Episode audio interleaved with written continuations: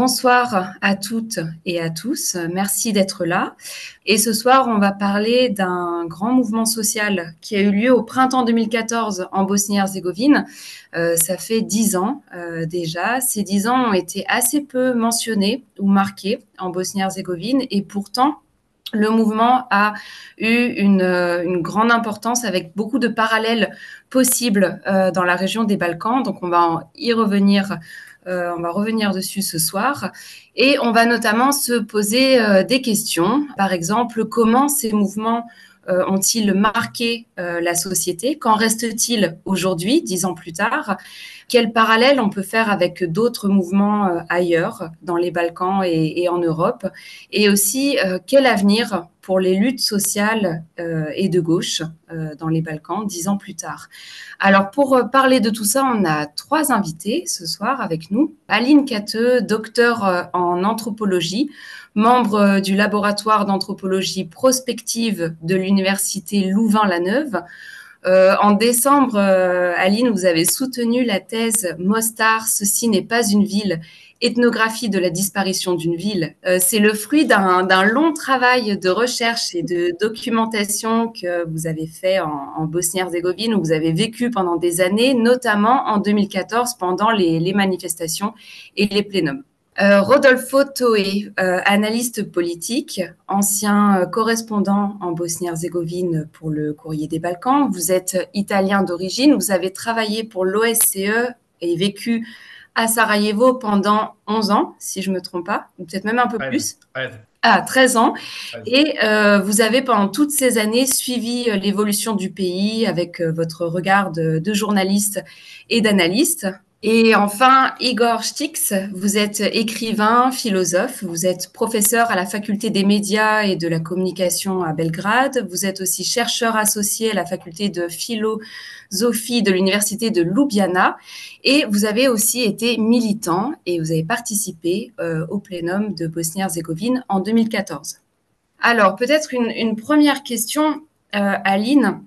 On parle souvent euh, des plénums de Bosnie-Herzégovine. Euh, on, désigne par là donc ces, assemblées citoyennes qui, euh, qui, se sont organisées dans plusieurs villes, qui ont permis aux gens de, discuter, de dire ce qu'ils avaient à, dire euh, sur les questions sociales, sur les luttes. Mais le mouvement, en réalité, il a commencé avant, il a commencé dans la rue avec des manifestations massives, violentes et aussi surtout violemment réprimées.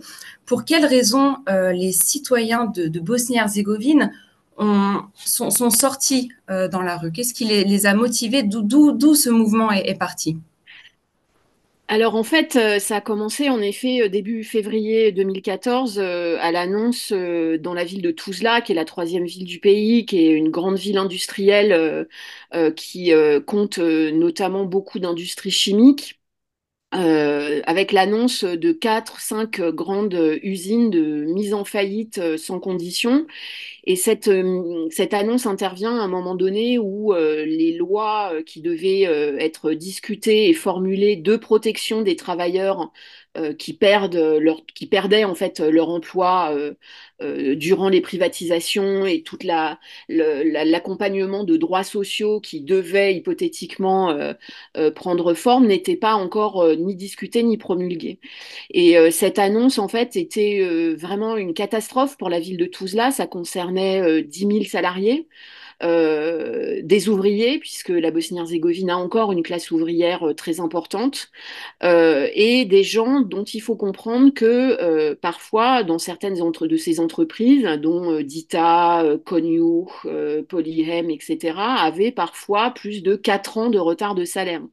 Donc pour eux, cette annonce de faillite, c'est la la perte non seulement de l'emploi euh, avec tout ce que ça, et pas, seulement l'aspect financier mais l'aspect euh, social, mais c'est surtout évidemment la perte de euh, ces arriérés de salaire, de charges sociales, etc., de protection sociale de, plusieurs années. Et ces manifestations commencent de façon très pacifiste. On a euh, des gens qui sont dans la rue et qui réclament leurs droits, qui réclament euh, une dignité euh, qu'on leur prend, qui réclament leur dû et qui, on n'est pas dans le cadre de revendications complètement extraordinaires. On est en face de gens qui veulent juste qu'on leur donne ce qu'ils ont, ce qu'ils ont gagné. Et puis, il y a le nombre de, manifestants croît de jour en jour pour arriver au 6 février, où il y a quand même environ 6000 personnes dans la rue à Tuzla. Alors pour nous, en France, euh, euh, ça paraît peut-être euh, modeste, mais pour la Bosnie-Herzégovine, 6000 manifestants, c'est un nombre très important et très significatif. Et là, le, le 6, on se retrouve devant une manifestation qui est très sévèrement attaquée il n'y a pas vraiment d'autres mots par la police spéciale de Tuzla. Et alors en plus, Tuzla n'a pas une tradition, n'est pas une ville connue pour sa violence policière et n'est pas une ville violente en elle-même. C'est une ville qui est très connue pour une tradition euh, euh, ouvrière, une ville rouge, euh, une ville résistante. Et les images choquent énormément puisqu'elles sont très choquantes et, extrêmement violentes. Et il y a des appels euh, à la solidarité avec les travailleurs de Tuzla qui se répandent très très vite le 6 euh, au soir euh, pour des manifestations de soutien qui auront lieu donc le lendemain, le 7 février, dans tout le pays et dans des proportions auquel je pense personne ne s'attendait, puisque le lendemain, on a 10 euh, 000 personnes dans la rue à Tuzla, donc c'est presque le double de la veille, et partout euh, dans le pays, à Sarajevo, à Zenica, mais aussi dans certaines villes de RS, de Republika euh, Srpska, ce qu'on mentionne très rarement, et des manifestations plus modestes, mais qui ont lieu. Euh, et des manifestations lors desquelles explose une colère, euh, explose vraiment la colère euh, des manifestants qui incendie un certain nombre d'institutions. Donc, un bout de la présidence à Sarajevo, l'Assemblée cantonale de Tuzla, à Mostar, ça sera la seule ville euh, où ça arrive, mais les, manifestants incendient euh, les sièges des partis nationalistes, euh, des deux côtés de la ville, etc., etc. Et cette explosion de violence, pour moi, on aura l'occasion d'y revenir, j'imagine, plus tard dans la discussion, et ces manifestations et ces revendications des travailleurs, ces révoltes sociales sont euh, les, événements très significatifs de février 2014 qui, pour moi, ne sont pas complètement euh, liés ni relayés par la suite euh, par les plénums. Et cette violence politique, je, termine là, cette violence politique qui s'exprime dans la rue le 7 février est vite reprise avec des pitchs assez dégoûtants des médias et des ambassades. Euh, qui parle de hooligans euh, égarés, euh, de violences inacceptables et qui délégitimise immédiatement en fait ce qui s'est exprimé dans la rue le 7 février 2014 en Bosnie-Herzégovine. Oui, et comme vous dites, Aline, on aura l'occasion d'y revenir, notamment sur cette, cette répression. Igor, vous, vous, avez fait des, allers-retours à, à cette période-là. Vous avez suivi ce qui s'est passé, comment le mouvement a évolué, comment on est allé après progressivement vers les, les plénums. C'est quelque chose qui était assez euh, euh, nouveau euh, en Bosnie-Herzégovine et ailleurs, qui, qui, a pu après, qui aurait pu en tout cas être repris. quelles étaient, enfin, comment tout s'est organisé? Quelles étaient les, revendications des personnes qui étaient présentes et le profil aussi de ces personnes? Comment, comment étaient ces plénums? Euh, Oui, c'est, euh, merci à Aline pour, euh, pour, pour, cette petite histoire, comment ça s'est vraiment déroulé. C'était bien sûr un, un, grand surpris pour tout le monde, même pour les activistes, les militants, etc. il y avait déjà des, des euh, des formes de solidarité entre les étudiants et les ouvriers, notamment à Tuzla. Il y avait euh, quelques de nos collègues de, l'université de Tuzla qui travaillaient beaucoup avec des, étudiants et des ouvriers. Donc, il y avait, il y avait on peut dire qu'il y avait des éléments euh, là, sur place, mais on ne s'attendait pas à une sorte de, disons, de radicalité. Mais cette radicalité n'était pas à côté de violence. Il y avait quelques incendies, il y avait quelques blessés, mais il n'y avait pas de morts, etc. Et il y avait bien sûr une réaction policière complètement euh, assez, forte, hein. ce, qui, ce, qui, ce, qui, ce qui a de retour révolté euh, d'autres gens. Donc, comment ça s'est fait, ce transfert entre, ce pont entre les, les, les, bon, les manifs et les plénums? Je crois que ça, c'est intéressant et ça, ça nous, ça, a aussi choqué tout le monde. Euh, Aline a bien, bien expliqué. Oui, il y avait, il y avait des, émeutes, il y avait des manifs, etc. Mais euh, la, scène médiatique euh, était complètement contre, contre les manifs même les, chaînes comme Al Jazeera, etc., euh, il, y avait, une sorte d'urgence, d'une violence euh, de, jamais vue depuis la guerre, etc. Et là, ce qu'on a vu à Tuzla, notamment, ça a commencé à Tuzla, qu'il y avait une, euh, sorte de, disons, une sorte d'idée qui, qui s'est répandue qu'il faut continuer les manifs et les protestes, etc., avec une autre forme c'est-à-dire une, assemblée citoyenne hein, qu'on a appelée le plénum. Et donc là, ça a vraiment choqué pas seulement les gens Bosnie-Herzégovine, mais aussi euh, à travers la région balkanique, à travers la, région post-yougoslave, parce que ce genre de démocratie directe, démocratie participative, une assemblée citoyenne à cette échelle n'était pas pratiqué. C'était pratiqué par les étudiants croates et les étudiants en Serbie et même les étudiants slovènes, mais euh, vous savez, les universités, c'est normal. Il y, a, un amphithéâtre, on se, réunit, on fait une assemblée. Mais là, pour avoir vraiment les citoyens de, toutes les couches sociales, c'était extrêmement surprenant.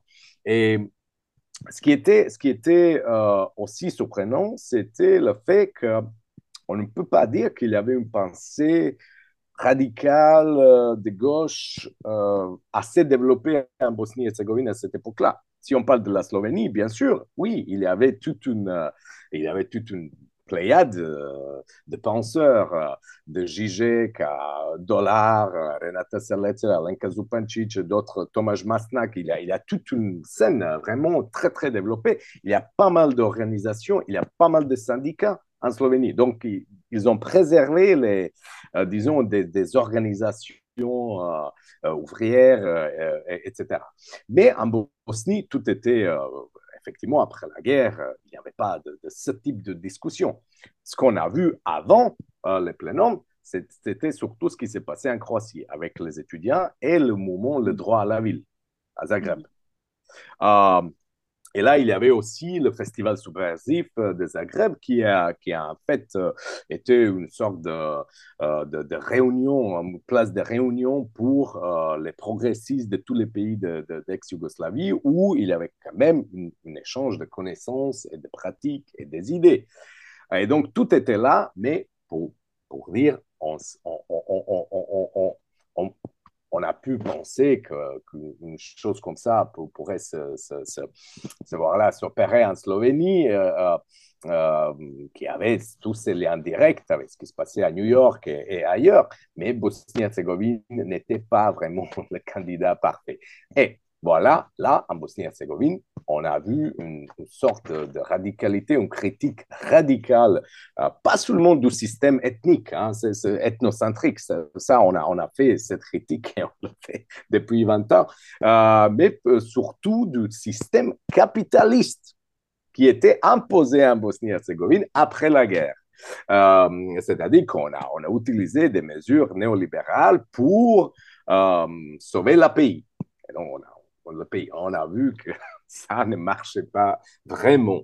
Mais euh, la Bosnie n'était pas seulement la victime euh, d'une guerre euh, atroce, c'était aussi victime d'une idéologie qui dominait les esprits dans les années 90 et au début des années 2000, qui était qu'il faut privatiser absolument tout, il faut, avoir des investissements et, que, c'était le modèle, le modèle économique euh, pour, euh, ainsi dire, euh, sauver le pays d'une autre guerre.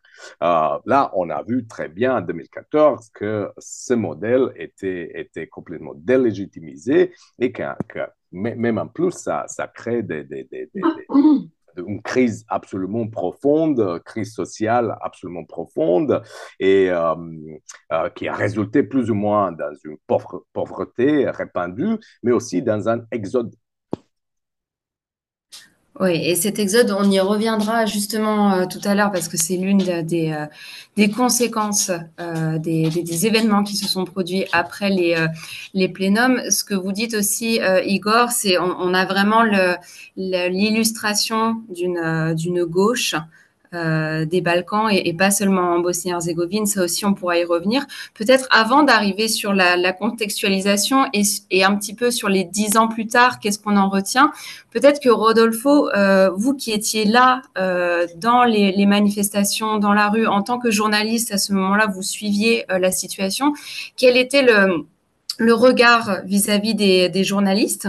Euh, donc, c'est-à-dire comment les, les, manifestants considéraient le, le, les, les, médias euh, à ce moment-là et, quelle a été, vous qui avez couvert, la, réaction des autorités, même si Aline l'a déjà un petit peu dit, comment, comment ce, ce mouvement des plénums a été euh, considéré par les, différentes, euh, les différents acteurs? Ouais, bien sûr, j'étais à Sarajevo à l'époque, je suivais les, les, manifestations et les plénums pour les courriers des Balkans, même si à l'époque j'étais obligé d'utiliser un pseudo. Euh, pour, mes, articles. Euh, euh, être partie de la presse à Sarajevo à l'époque et participer en plénum en tant que journaliste n'était pas si facile que ça. Très probablement, il y avait une méfiance répandue à l'égard des médias à cause euh, de l'hostilité que, les médias avaient démontré à l'égard des manifestations d'un côté. De l'autre côté, évidemment, les, les L'environnement des médias en Bosnie-Herzégovine a été, a été toujours un peu contrôlé par les différents partis politiques et les différents groupes nationalistes nationaux. Donc, euh, pas évidemment, il ne s'agit pas forcément d'une presse libre. Mais il faut aussi dire, je pense que euh, il y avait aussi un peu euh, euh,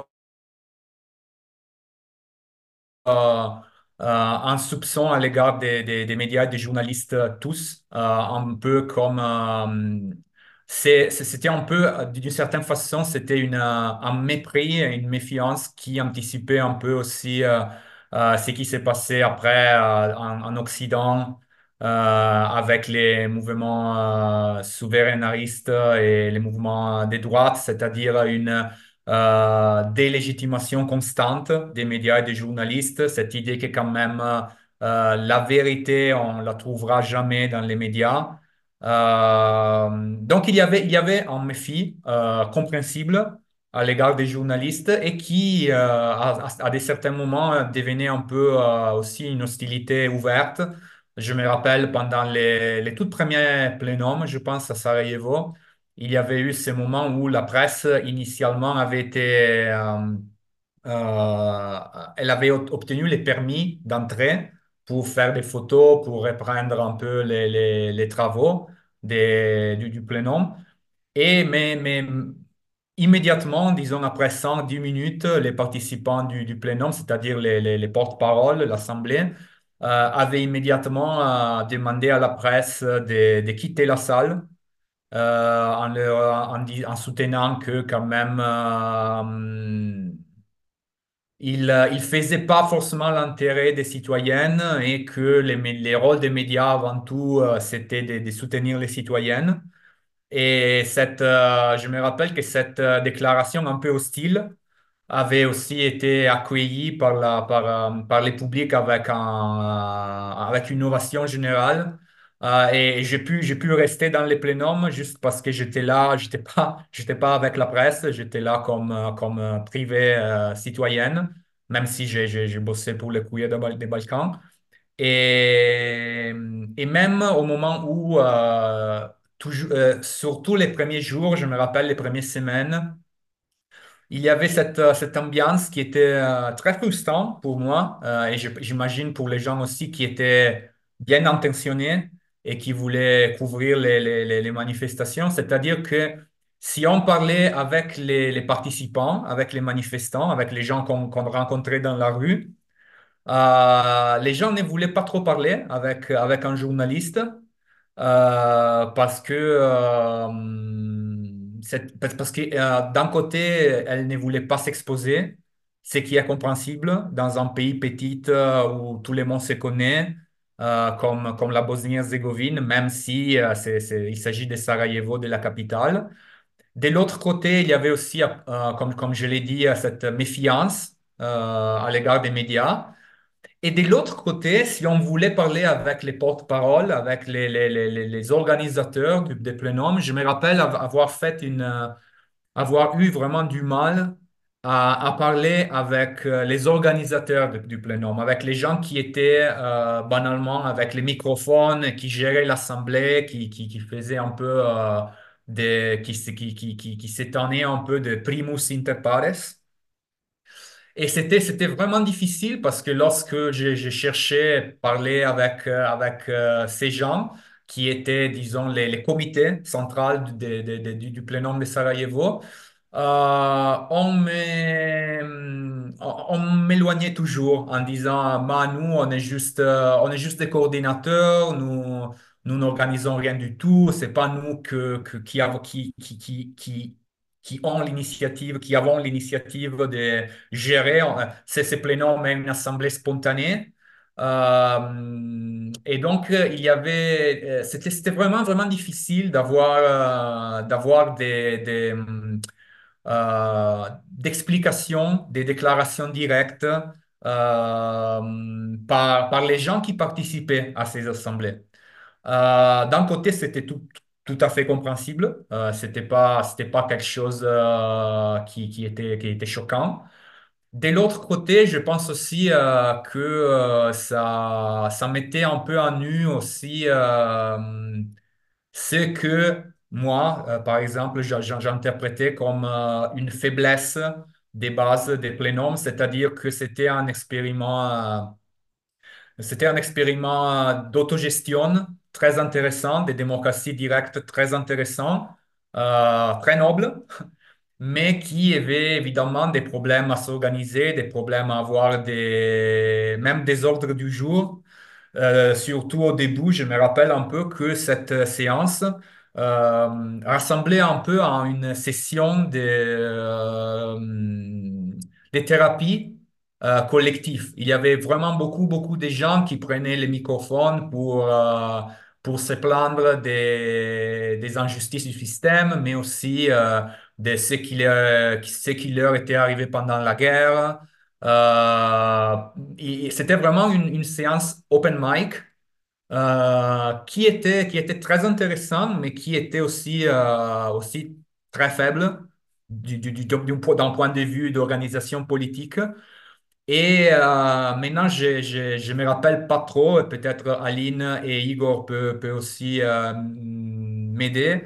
Euh, Mm. mais je pense que, que, que ça aussi a coûté un peu euh, euh, la, la, la continuation du, du, de Sarajevo a, a, été aussi un peu euh, mise en danger par ça, parce qu'à un certain moment, il y avait un groupe euh, qui s'appelait un peu le groupe Anti-Dayton, qui avait des, euh, des points de vue un peu plus pro-bosniaques, pro-nationalistes, et qui poussait un peu plus pour avoir des, une, une représentation à l'intérieur du plénum. Euh, tandis que, évidemment, les gens qui organisaient les plénums n'étaient pas du tout euh, nationalistes, ne, ne- ne voulaient avoir rien à faire avec ces, avec ces, avec ces gens. Mais là, il y avait, il y avait une tension qui était un peu au-dessus de la surface, je pense, parce qu'il est vrai, hein, comme, comme Igor, comme Igor le disait, c'était justement un mouvement de gauche qui avait des, des revendications économiques, des revendications anticapitalistes. Mais c'est vrai aussi qu'en Bosnie-Herzégovine, c'est très difficile de parler des réformes sans toucher à Dayton et à la réforme constitutionnelle. Et donc, à chaque fois, il y avait des gens qui prenaient les microphones en disant, ouais, il faut, il faut effacer les cantons. Et immédiatement, il y avait quelqu'un du plénum qui rattrapait les microphones en disant, ouais, bien sûr, mais maintenant, on est, on est, on n'est pas là pour parler de ça, on n'est pas là pour faire de la politique. euh, euh, au dehors de notre canton, c'est-à-dire on s'occupe de notre environnement politique, de nos- notre, euh, notre problème ici, dans la ville de Sarajevo, c'est qu'il y a des problématiques avec les privatisations des entreprises ici en ville, les autres problèmes des droits sociaux et économiques qui, évidemment, en Bosnie-Herzégovine sont, sont, gérés surtout par les cantons. Et il y avait une, une, certaine ambiguïté par rapport à la question constitutionnelle, à la question des réformes, qui était évidemment importante. Mais on, y reviendra, on, y reviendra un peu plus tard. Je vois qu'Aline euh, lève la main depuis un. oui, désolé, désolé, Non, non, non, mais c'est peut-être le, le, moment de rebondir. Aline, vous êtes. Euh, oui, je voulais, je voulais revenir sur ce que disait euh, Rodolfo par rapport aux médias. Je pense qu'il y avait aussi autre chose, c'est que les médias ont été réellement un outil de répression euh, dans, euh, pendant, en février 2014, dans le sens où d'abord il y a eu cette qualification des, euh, euh, des manifestants comme étant des hooligans, etc., etc. les médias ont joué un rôle énorme aussi dans la réactivation des peurs et des angoisses, évidemment, des Bosniens par rapport à la violence qui s'était exprimée dans la rue, qui a en même temps été libératrice. Moi, je me souviens très bien à Mostar, c'est-à-dire j'avais des gens autour de moi qui me disaient en même temps, c'est libérateur et en même temps, ça fait extrêmement peur de revoir un bâtiment en flammes. Enfin, je veux dire, euh, par exemple, quand l'incendie de la mairie euh, que j'ai en tête était euh, réellement extrêmement impressionnant. Donc forcément, ça réactive aussi des images. Et surtout, c'est aussi par le biais des médias que les gens ont été euh, repérés. Euh, par exemple, à Mostar, ça a été extrêmement vite. C'est-à-dire qu'immédiatement après les premières manifestations, les licenciements ont commencé. Et quand on parle de licenciement, on ne parle pas de procédures euh, administratives, machin. Ce sont des assistants de la fac croate qui ont été pris en photo, manifestations qui ont été publiées dans tel journal ou sur les réseaux sociaux euh, par telle page euh, euh, de tel journal qui reviennent à la fac le lendemain et qui sont virés, c'est des gens qui sont intimidés, etc., etc. Donc la, méfiance envers les médias, il y a la peur, il y a toujours cette peur de toute façon, même encore aujourd'hui, et on n'est vraiment pas dans une période malheureusement de révolte sociale, il y a toujours cette peur de s'attirer des problèmes en exprimant euh, une position. Euh, et ça, ça révèle beaucoup de choses de la, société bosnienne et de l'emprise euh, des partis politiques, notamment sur, sur, sur la vie des gens. C'est-à-dire que quand on s'oppose à un acteur politique ou à un autre, on met en danger réellement une grande partie potentiellement de son existence, son boulot, l'école de sa gamine, etc., etc. Voilà, c'est juste ce sur quoi je voulais revenir. Et c'est ça qui fait après le, le, les, euh, les, euh, les, évolutions dont on parlait tout à l'heure avec, avec les grandes vagues d'exode, avec, euh, avec tous ces, toutes ces personnes, et puis le mouvement, comme vous disiez, Rodolfo, qui progressivement se, ralentissent, s'étouffe un peu, euh, perd de sa, de sa dynamique parce qu'il y a aussi justement toutes ces questions de, de répression, de peur, de, de, de conflits internes, euh, politiques, etc.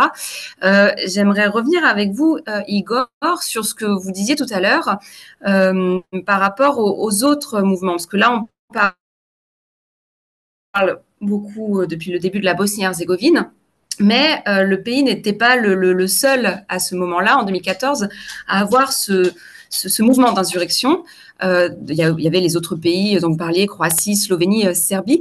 Est-ce que ces, ces, ces quêtes de, de, justice sociale, de, de démocratie directe, est-ce qu'on on, on assistait à l'apparition d'une nouvelle gauche? Est-ce que ça c'était un peu quelque chose de, qui apparaissait comme ça? Et comment ça a évolué dans ces différents pays?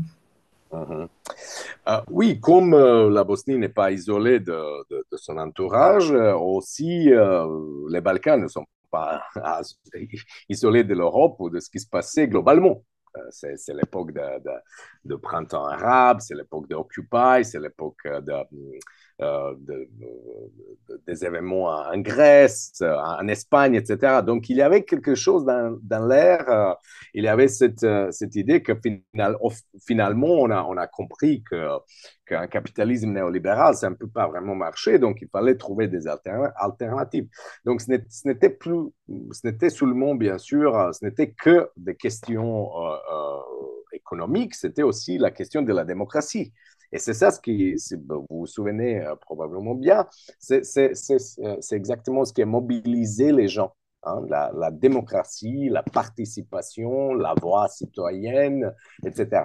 la démocratie représentative, ah, bon, on, s'est rendu compte que ça ne marchait pas vraiment, que ce n'était pas une vraie démocratie, plutôt une démocratie oligarchique. Euh, on, en parle toujours, euh, mais euh, aujourd'hui, dans les années 2020, on ne, parle plus de, cette question de cette manière qu'il y a dix ans. il y a dix ans, c'était vraiment globalement une question majeure. Euh, et, comme ça, c'est important de, comprendre ce qui, se passait en Bosnie en 2014. Bien sûr, il, faut, le dire, euh, après 20 ans, on, se montre dans un espace public, on prend la parole, on, se comporte comme des citoyens et pas seulement comme des civils.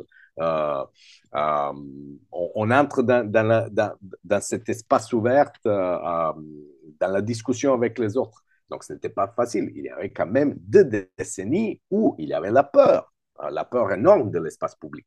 Euh, l'espace public a été euh, fermé en avril 92 euh, avec le tir de sniper hein, devant le Parlement bosnien. Et c'était fermé pendant 20 ans. Le problème avec les accords de Dayton, que c'était les accords de paix, et donc il n'y avait pas de citoyens. les citoyens euh, n'étaient pas euh, prévus dans cette architecture euh, de, l'après-guerre en, Bosnie. Parce qu'avec les citoyens, on ne peut pas vraiment faire des, deals, on ne peut pas vraiment faire de, la politique ethnocentrique où il faut voir comment, comment organiser la vie entre les plusieurs ethnies. et c'était, on, voit la, même dynamique en Irlande du Nord qu'on voit en Bosnie dans cette dynamique, c'est extrêmement difficile de trouver d'espace pour les initiatives citoyennes qui ne sont pas liées aux questions de la représentation ethnique euh, et voilà, de l'égalité entre les plusieurs euh, groupes ethniques.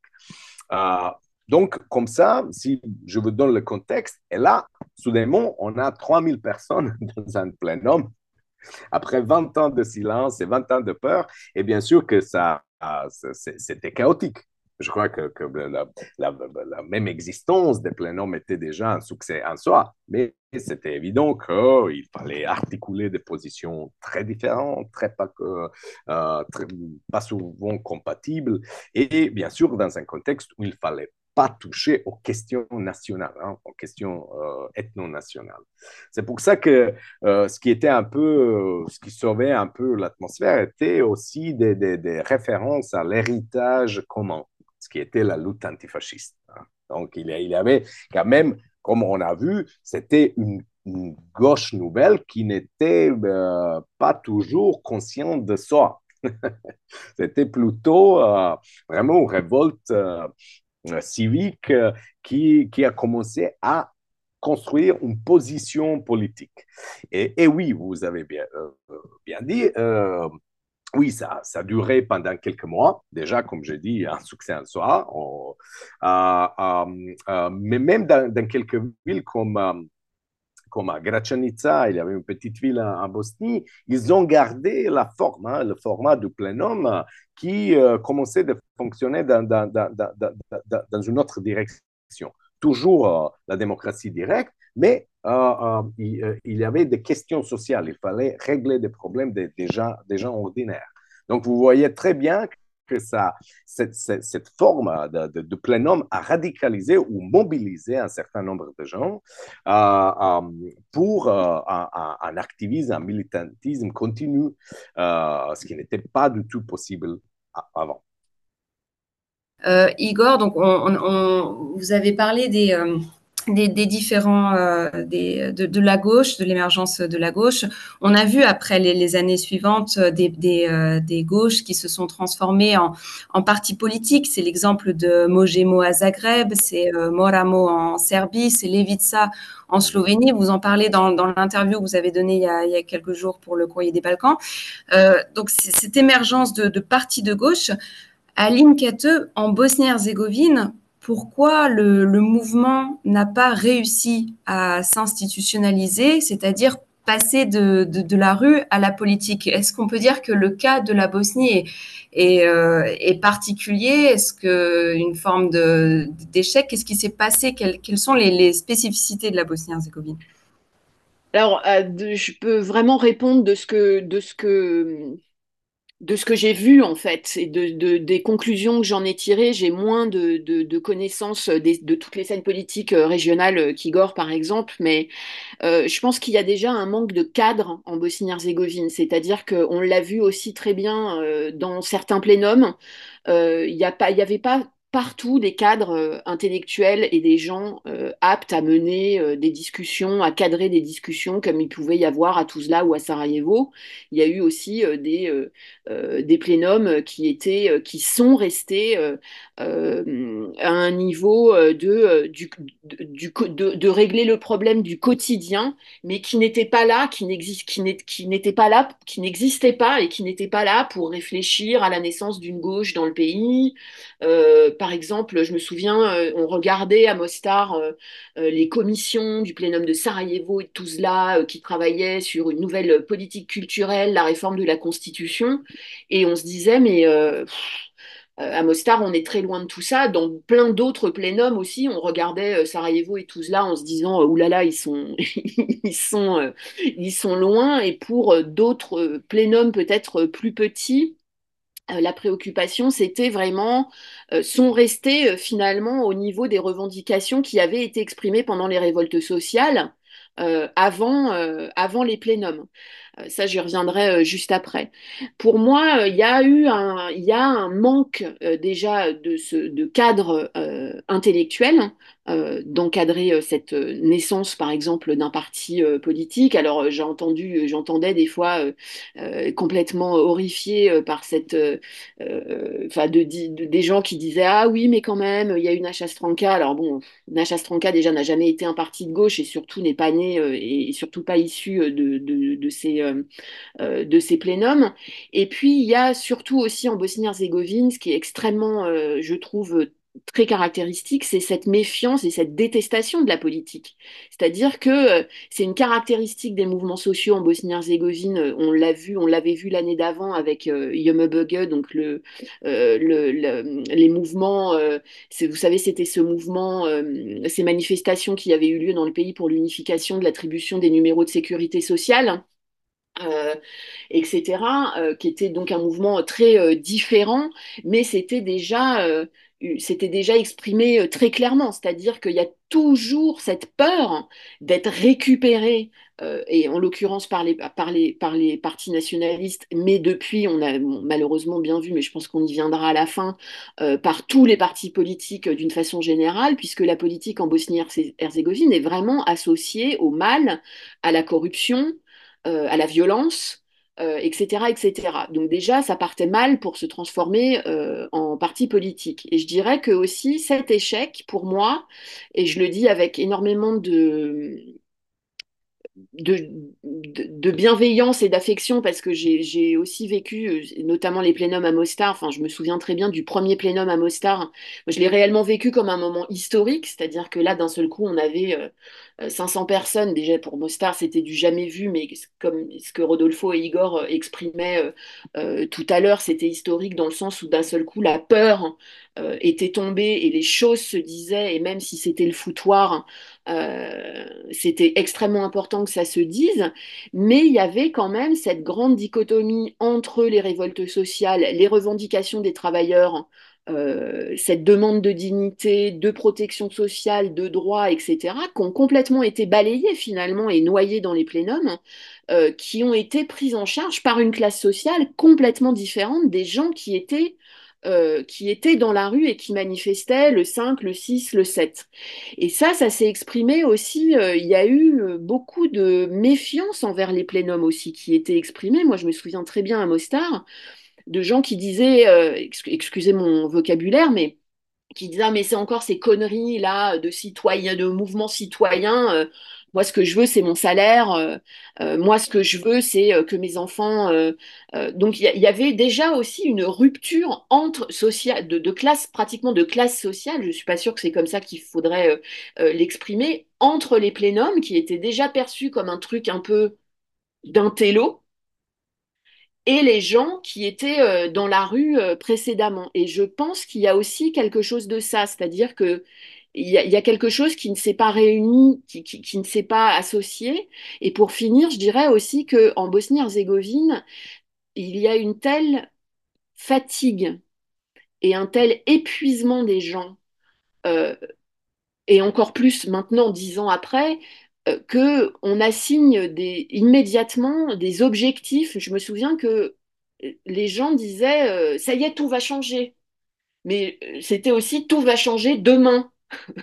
Parce que les gens sont déjà complètement au bout du rouleau et donc ce processus politique de réforme, de prise en charge du système, de proposition de nouveaux modèles, etc., le rythme est presque insupportable pour les gens parce que tout est trop lent parce que les gens, sont déjà au bout de ce qu'ils peuvent supporter. Donc, on le voit très bien, tout de suite, c'est constant en Bosnie-Herzégovine. Dès qu'il y a un semblant de manifestation ou de mobilisation, c'est euh, ça y est, c'est la révolution et demain, euh, euh, demain, un monde meilleur, ce sera déjà demain l'avènement d'un monde meilleur.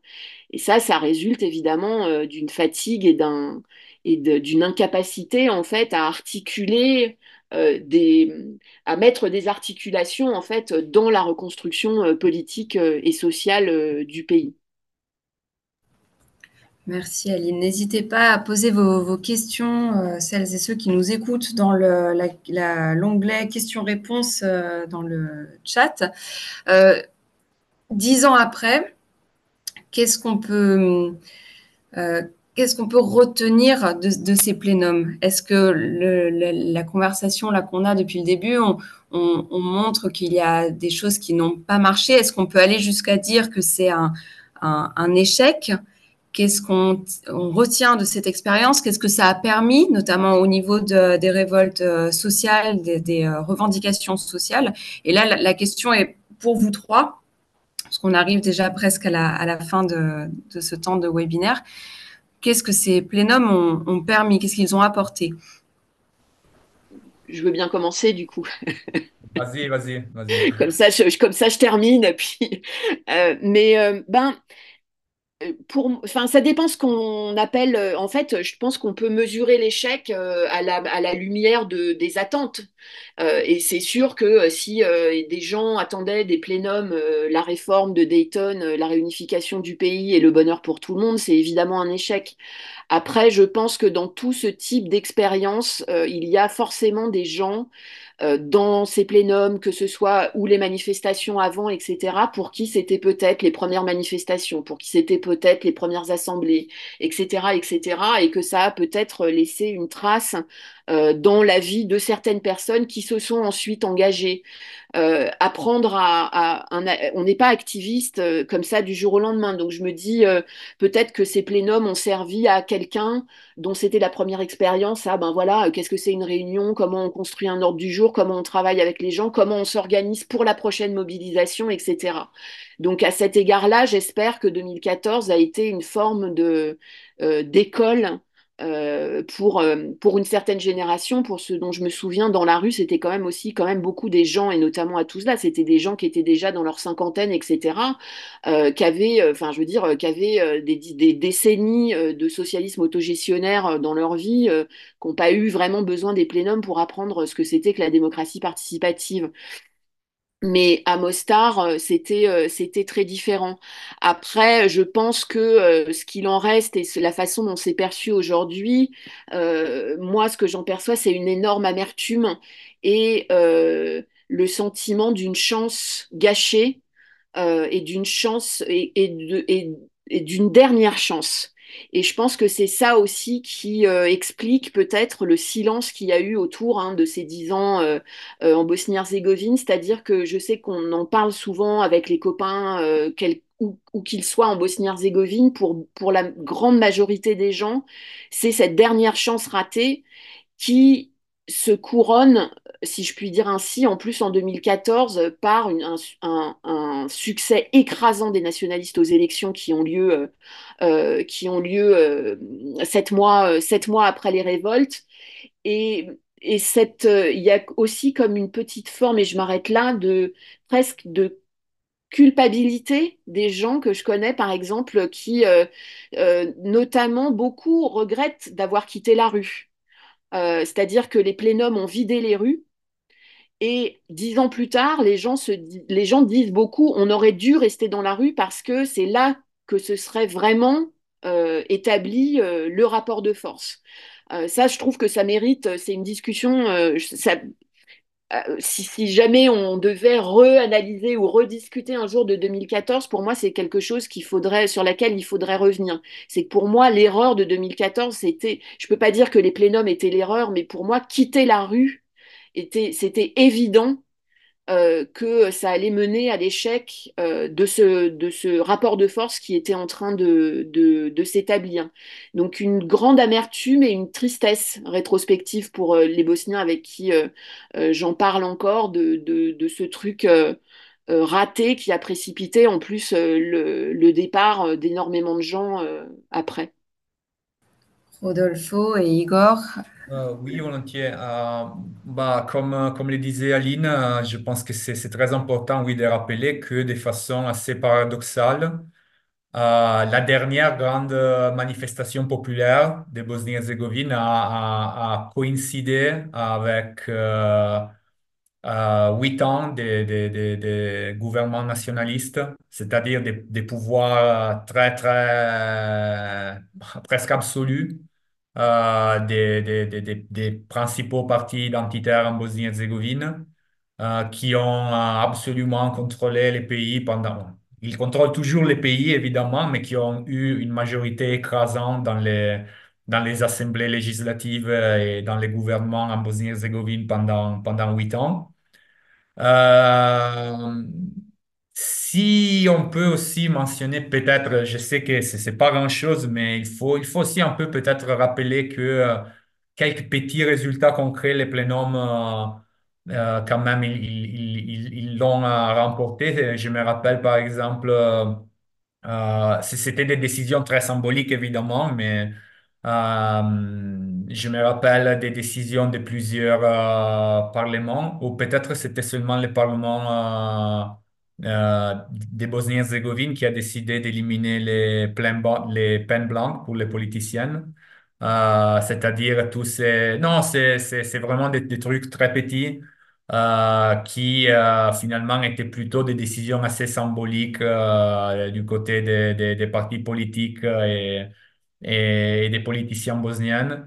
Euh, les, les, les, parlementaires bosniens avaient droit à toucher à des pensions euh, euh, lorsqu'ils terminaient leur mandat et après les plénums. Parce qu'effectivement, il faut, il faut dire que parmi les revendications économiques qui étaient vraiment faites par les gens qui participaient au plénum, il y avait deux choses qui retournaient toujours et c'était l'effacement du pen blanc, du bieli euh, et la révision des privatisations. Euh, d'un côté, euh, les, les, politiciens ont travaillé pour approuver cette réforme et pour éliminer cette bénéfice, qui, ces bénéfices qui touchaient les politiciens bosniens. De l'autre côté, ce qui malheureusement démontre un peu les limites de, ces décisions, la Fédération de Bosnie-Herzégovine, juste à l'époque des plénums, avait activé, avait créé cette euh, agence pour la, euh, pour la révision des privatisations euh, de la Fédération de Bosnie-Herzégovine, qui finalement n'a jamais fonctionné. C'est une agence, c'est une agence qui donne, j'imagine, des salaires à des fonctionnaires qui sont évidemment là parce qu'ils sont liés à quelques Rojak, à quelques cousins, quelques amis qui travaillent dans les institutions, euh, qui, euh, qui ne travaillent pas, pas grand-chose, qui quand même contrôlent un peu les, à contrôler les procès de privatisation de quelques entreprises dans les, dans les territoires de la Fédération de Bosnie-Herzégovine. mais dont les décisions n'ont jamais eu aucun effet concret. Euh, ce qui démontre euh, les détachements entre euh, les requêtes des, gens qui participaient au plénum et, et la classe politique? il y a aussi un discours à faire à ces propos, je pense, mais peut-être on peut le laisser pour, pour une, une, un moment successif du débat, Euh, c'est-à-dire les rôles de la communauté internationale et comment la communauté internationale a contribué un peu à épuiser euh, l'activisme social et euh, la façon euh, dans laquelle, la façon avec laquelle la communauté internationale a un peu étouffé les, les tentatives d'activisme spontané, euh, des revendications euh, sociales des citoyens de Bosnie-Herzégovine, euh, parce que je pense que la communauté internationale a, a beaucoup de responsabilités.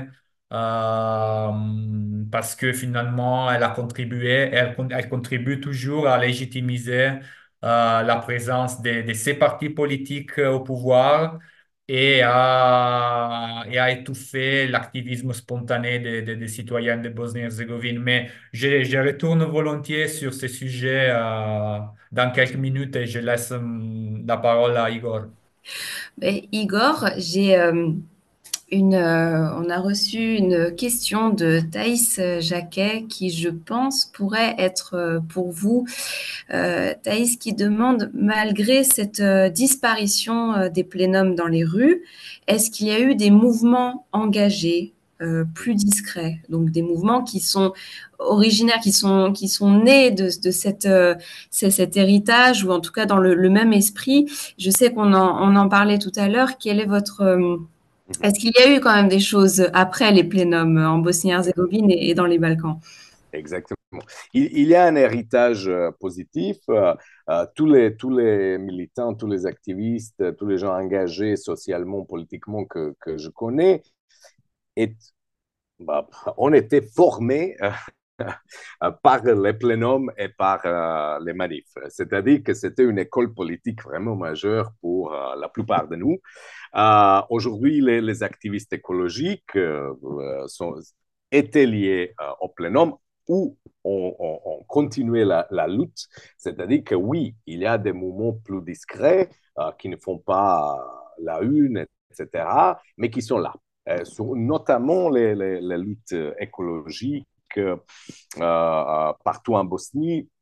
Donc, on voit très bien qu'il y a quand même un héritage. Aussi, les luttes urbaines, quelques groupes à Sarajevo, il y a quelques squats maintenant à Sarajevo de centre social euh, aussi. Donc, il y a quand même une gauche nouvelle, moderne, progressive, même avec des, des, gens qui étaient assez jeunes à l'époque. Mais quand même, les plénums, ça fait la référence. Ça fait la référence et c'était vraiment l'événement, un grand événement euh, qui fera la référence pour euh, les mouvements sociaux à venir en Bosnie et, ailleurs.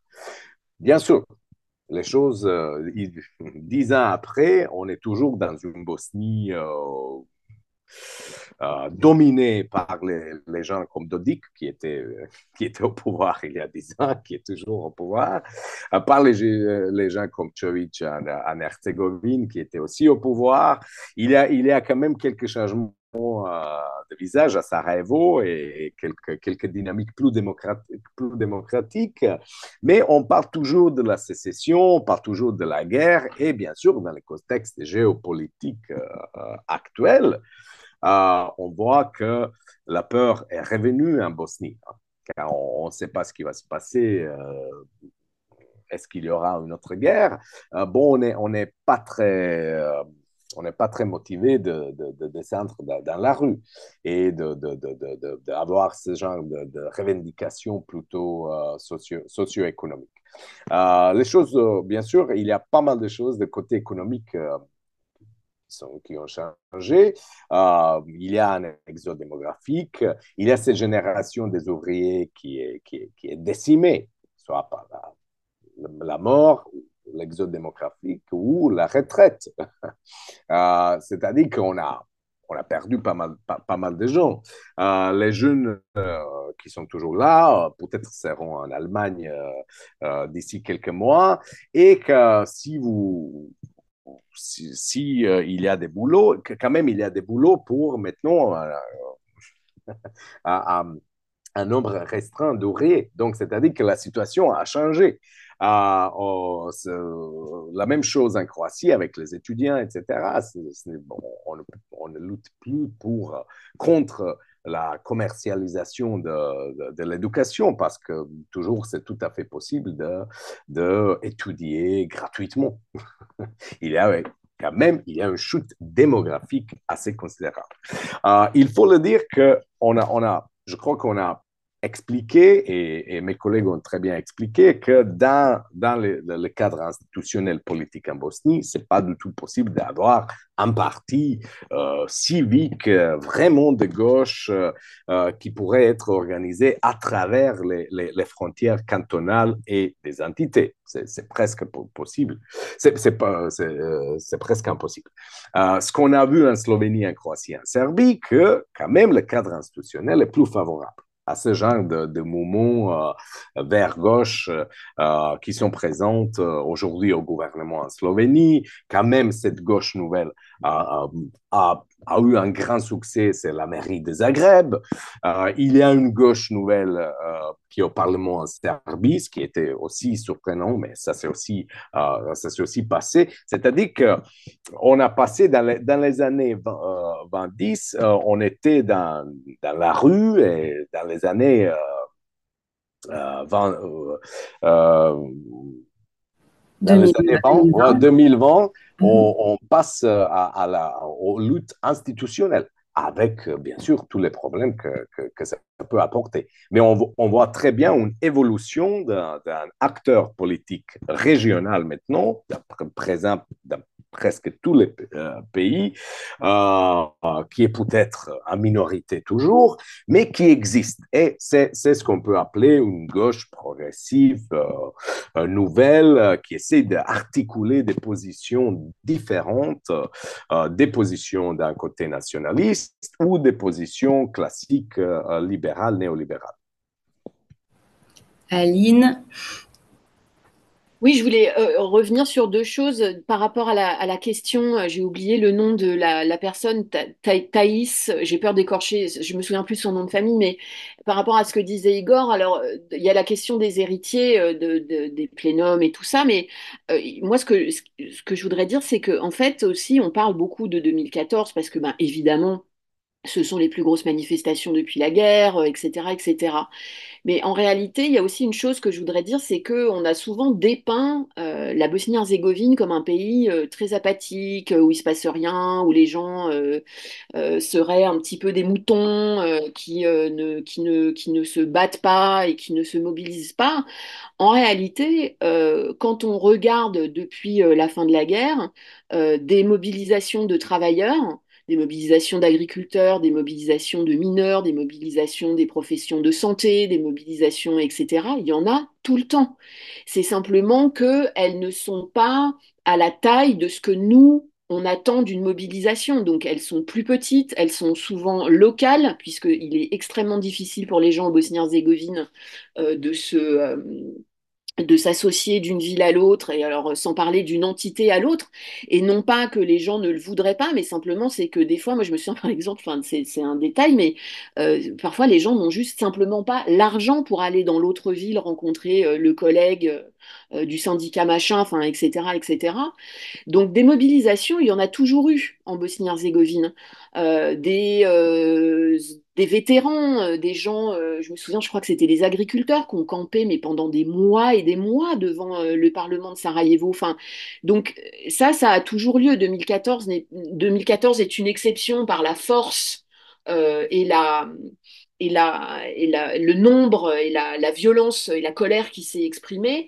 Euh, et depuis 2014, il y a encore euh, euh, des, des, mobilisations. On l'a vu il y a deux ans avec les mineurs qui, ont quand même, enfin le, le, mouvement, la, la, grève et l'occupation en fait quand même de la rue par les mineurs à Sarajevo était extrêmement significative. Donc ça, c'est assez euh, constant. C'est simplement qu'on n'en parle pas, en fait. Mais euh, euh, partout, dans le moindre recoin, il y a toujours trois personnes qui luttent et on le voit très bien, notamment, en effet, avec les luttes environnementales en ce moment, que ce soit contre les concessions minières qui sont vendues partout.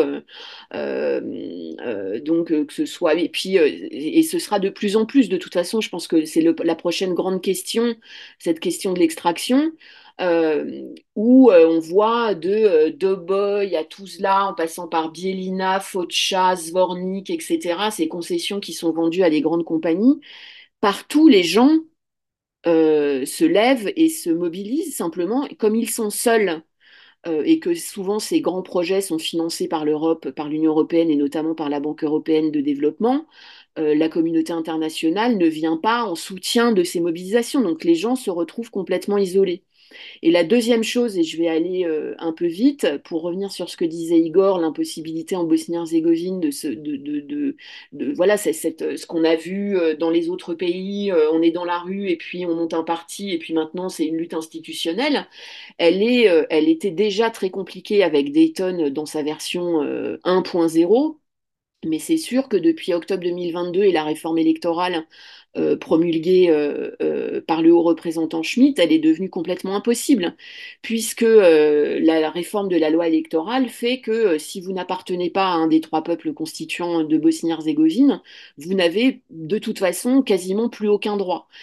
donc qui, et c'est bien ça qui a fait aussi rentrer dans la coalition avec les ethnonationalistes, des partis comme le SDP ou Nacha Stranka, non pas que euh, je vois euh, le SDP ou Nacha Stranka euh, comme une gauche libérale, progressiste et moderne, mais allons dire que Nacha Stranka au moins avait encore des discours qui offraient des, brèches, des interstices dans lesquels on pouvait éventuellement un petit peu discuter.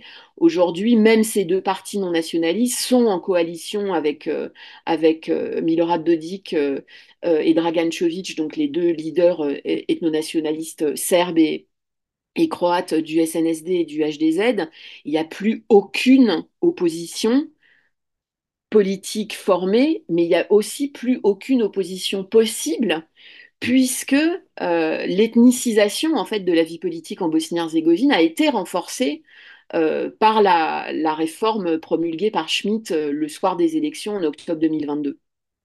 Alors, euh, on va donner la, parole à Rodolfo qui lève la main. J'en profite juste pour rappeler encore une fois qu'il y a cette euh, promotion pour toutes celles et ceux qui veulent s'inscrire euh, au courrier des Balkans, qui veulent s'abonner. 35 euros au lieu de 70 avec le code promo Plenum, P-L-E-N-U-M-S. donc, Rodolfo, ah oui, voilà, vous êtes là, j'ai perdu. Rodolfo, qu'est-ce que, qu'est-ce que, qu'est-ce que vous répondez à Aline? Oui, non, je voulais juste rebondir sur euh, ce que Aline disait sur la communauté internationale, justement. Euh, parce que, euh, comme je le disais auparavant, je pense que maintenant on peut, on peut, en, on peut en, parler. parce que d'ailleurs, ça s'est passé exactement aussi avec les plénums, c'est-à-dire les plénums, au moment des plénums, la communauté internationale a eu très peur de la rue et des gens qui descendaient dans la rue. Et ce qui est très bizarre et ce qui est très, très étrange et même un peu ridicule si on pense euh, au, au, fait que maintenant la communauté internationale parle à nouveau des réformes constitutionnelles. 2014 marque un moment très important pour l'intervention de la communauté internationale et de l'Union européenne en Bosnie-Herzégovine, parce que jusqu'à 2014, on parlait beaucoup des réformes constitutionnelles et d'implémenter Sejdic-Finci. Euh, au moment des plénums de 2014, on a parlé immédiatement, on a complètement changé la perspective et on a pensé que les focus euh, devaient être donnés plutôt à la croissance économique, avec cette idée que le bien-être économique euh, favoriserait la, la, la démocratie, les, les, droits humains, ce qui, évidemment, euh, comme, comme, comme, on le voit aujourd'hui avec des pays de l'Europe de l'Est comme l'Hongrie, comme la Pologne, n'est pas, pas un paradigme qui marche trop bien, évidemment. mais là, ce qui est très intéressant, c'est, c'est justement de constater comment la communauté internationale soutient, soutient la mobilisation des gens, soutient la démocratie et l'activisme jusqu'à quand l'activisme euh, reste dans des barrières qui sont euh, fixées et qui ne touchent pas à la sécurité et euh, au changement brutal, c'est-à-dire au changement, au changement à des gros changements, à des changements institutionnels de la Bosnie-Herzégovine. Euh, à chaque fois que la communauté internationale constate euh, les débuts d'un gros mouvement, euh, comme les plénums, mais aussi comme Pravda za Davida, Pravda za Dženana, ce qui est très intéressant est qu'immédiatement, l'intérêt et le focus de la communauté internationale, et je parle notamment de l'Union européenne, parce que l'Union européenne est évidemment la seule euh, la seule grosse présence euh, qui, qui ait quelques, valeurs pour euh, adresser l'action politique des, des, politiciens bosniennes, immédiatement change son attitude. Et parce que là, la, la, question est de préserver la stabilité et la, et la sécurité dans les pays ce qui évidemment fait euh, que euh, à ce moment-là, les manifestants et les manifestations, franchement, pour la communauté internationale, deviennent un problème. C'est-à-dire, euh, le problème à ce moment-là est d'éviter que des grosses manifestations puissent engendrer des, puissent déclencher des violences euh, et bien évidemment, la communauté internationale utilise des, euh, des catégories ethniques pour, euh, pour aussi, pour évaluer la possibilité de violences. Donc, à, à, ces moments-là, quand, les diplomaties occidentales sont confrontées à des mouvements massifs des gens dans la rue, euh, elles n'ont pas vraiment l'intérêt à, donner leur soutien et à, faire euh, et, à, obliger, c'est-à-dire à convaincre les politiciens locaux, les politiciens bosniens à écouter les demandes qui arrivent, euh, qui arrivent des citoyennes.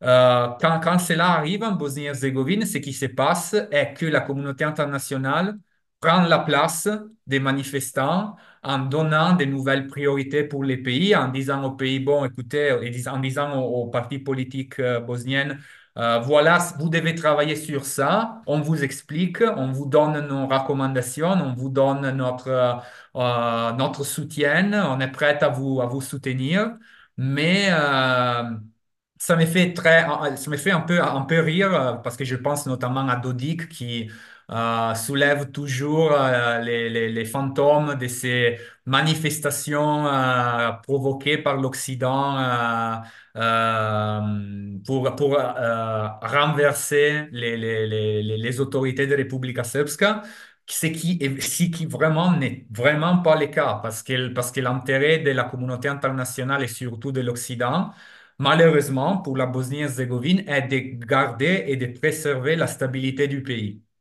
Euh, c'est qui évidemment euh, isole complètement euh, tous les activistes et tous les, les, citoyens de Bosnie-Herzégovine qui, qui sont déjà très actifs, qui n'ont aucun besoin de la communauté internationale et qui ont déjà des, des désirs très concrets et très clairs sur l'avenir de leur pays. Et, et, je pense que, que, ça, c'est vraiment un problème énorme euh, de la présence internationale en Bosnie-Herzégovine, euh, dont les dynamiques ne sont pas beaucoup euh, racontées par, par les médias, par les discours médiatiques à l'extérieur de la Bosnie-Herzégovine. Même les médias occidentaux, et là je, je, je mettais, je me rappelle quand même quand il y a, eu ce gros plénum en 2014, les manifestations, là, la présidence incendiée, euh, la perspective devient immédiatement, ah voilà, euh, ça, ça, ça bouge à nouveau en Bosnie-Herzégovine, ça, ça, ça recommence. Et évidemment, ça n'aide pas du tout euh, les valeurs que, que, déclarativement les pays occidentaux, occidentaux voudraient, voudraient implémenter, voudraient défendre en Bosnie-Herzégovine. Aline, avant, je, vois que vous levez la main. Un auditeur euh, pose une, question, rebondit sur euh, quelque chose que vous disiez tout à l'heure. Euh, vous évoquiez l'écart entre les militants des plénums et les cadres intellectuels, avec cette absence de convergence entre classes sociales. Est-ce que, c'est la question, est-ce qu'on observe ce même écart au niveau des luttes écologistes? À ah bah, quel point à quel point les causes environnementales mobilisent aussi les milieux populaires aujourd'hui. Ah bah super, super question. En plus, ça, ça, croise ce, que ce sur quoi je voulais rebondir en écoutant euh, Rodolfo. Euh, alors, euh, eh ben, je vais commencer par là, c'est-à-dire que Rodolfo disait la, la, communauté internationale cherche à faire taire dès qu'il y a des manifestations un peu trop, voilà, un peu trop évidentes ou qu'on perçoit que la stabilité pourrait être mise en question. Mais la communauté internationale a une autre façon de faire aussi, c'est de financer des projets soi-disant activistes.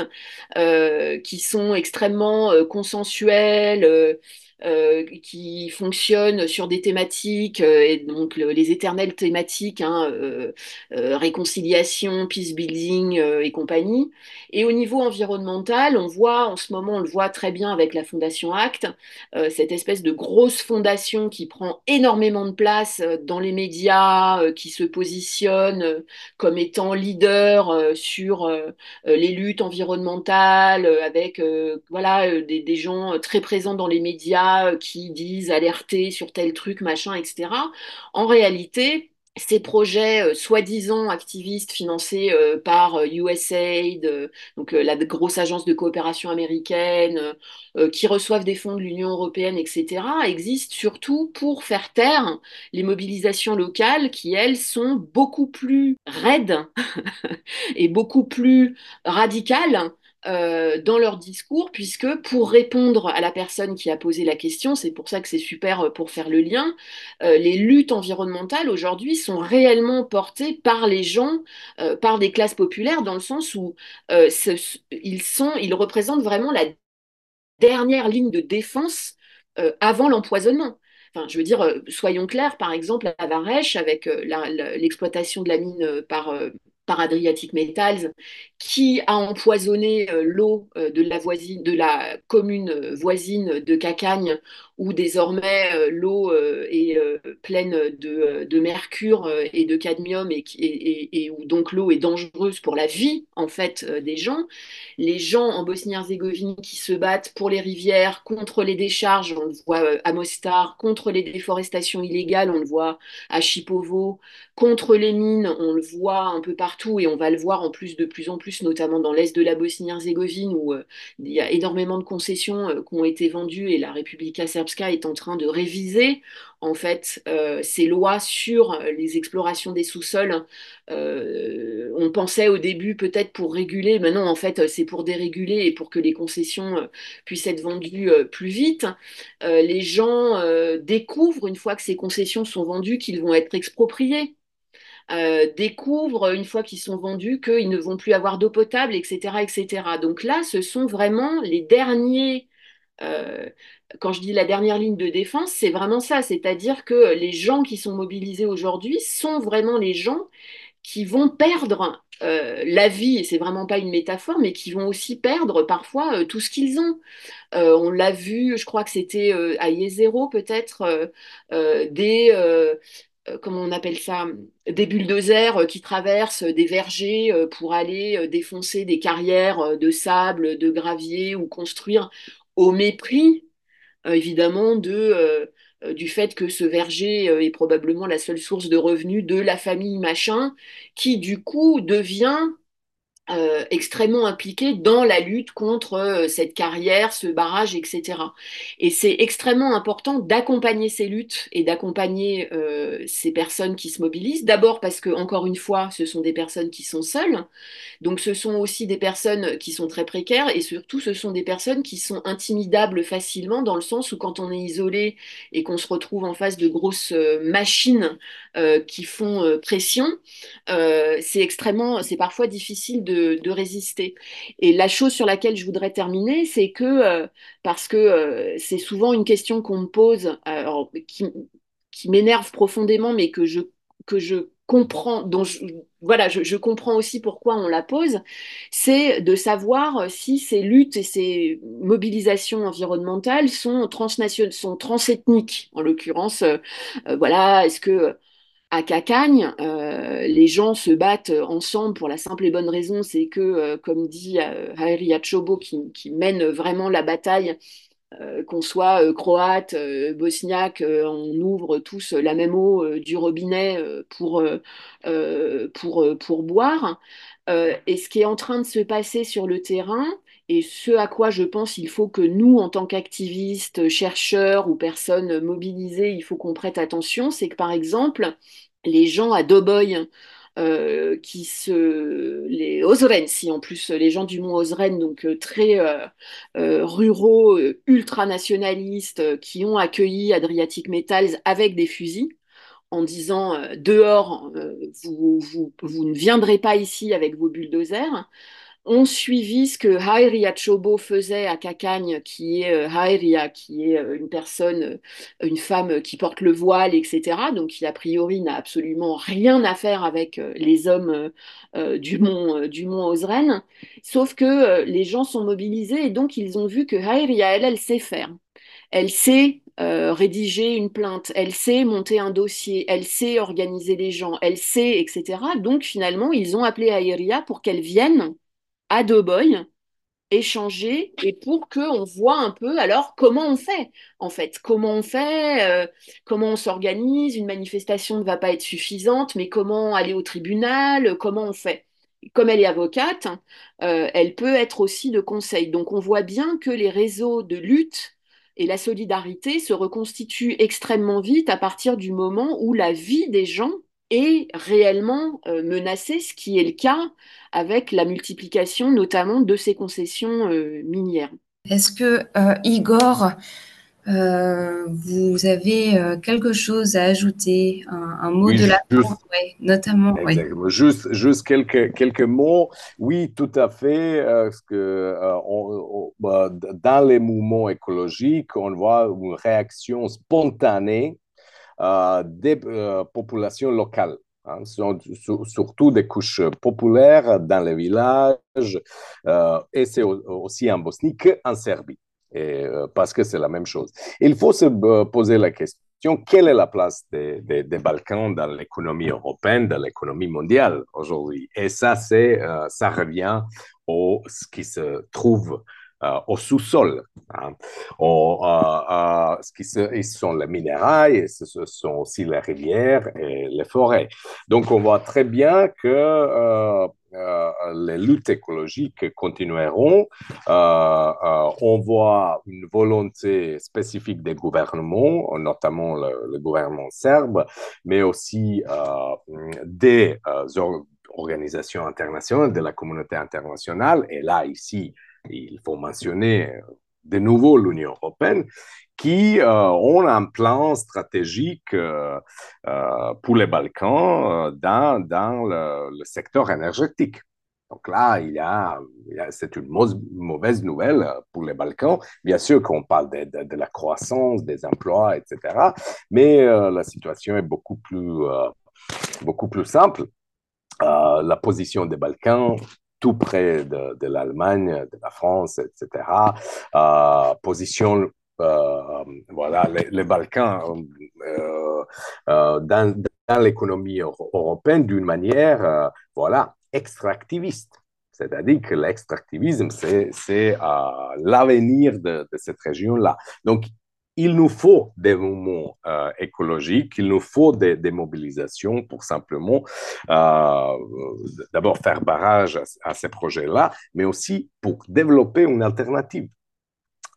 Euh, et je crois que cet héritage de, de, de 10 euh, ou même 15, de, 15 dernières années sera extrêmement, extrêmement important pour les moments à venir. Merci à tous les trois d'avoir participé en tant que panéliste et d'avoir éclairé sur la situation en Bosnie-Herzégovine dix ans euh, après les, les, plénums. Et à, à, très bientôt. À bientôt. À bientôt. Au revoir. Au revoir. À bientôt.